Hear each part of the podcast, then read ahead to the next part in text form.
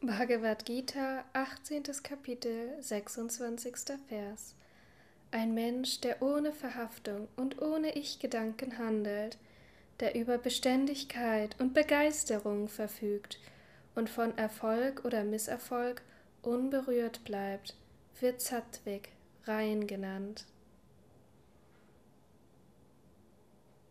Kommentar Swami Shivananda ein Mensch, der reine Handlungen ausführt, mit ganzem Herzen und ohne das Gefühl des Stolzes auf sein Tun. Er sucht die richtige Zeit und den richtigen Ort und entscheidet nach den Geboten der Schriften, ob die Handlung wert ist, ausgeführt zu werden oder nicht. Er entwickelt Mut und starken Willen. Er sucht nie körperliche Bequemlichkeit.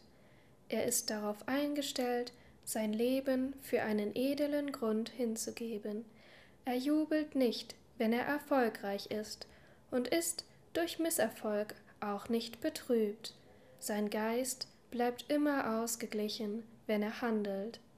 O Arjuna, der Mensch, der in seinem Handeln solche Eigenschaften zeigt, handelt rein. Siddhi, Erfolg, das Erlangen der Früchte aus den ausgeführten Handlungen. Nirvikaraha, unberührt, da er nur durch den Einfluss der Schriften zum Handeln bewegt worden ist und nicht von einem Wunsch nach Ertrag.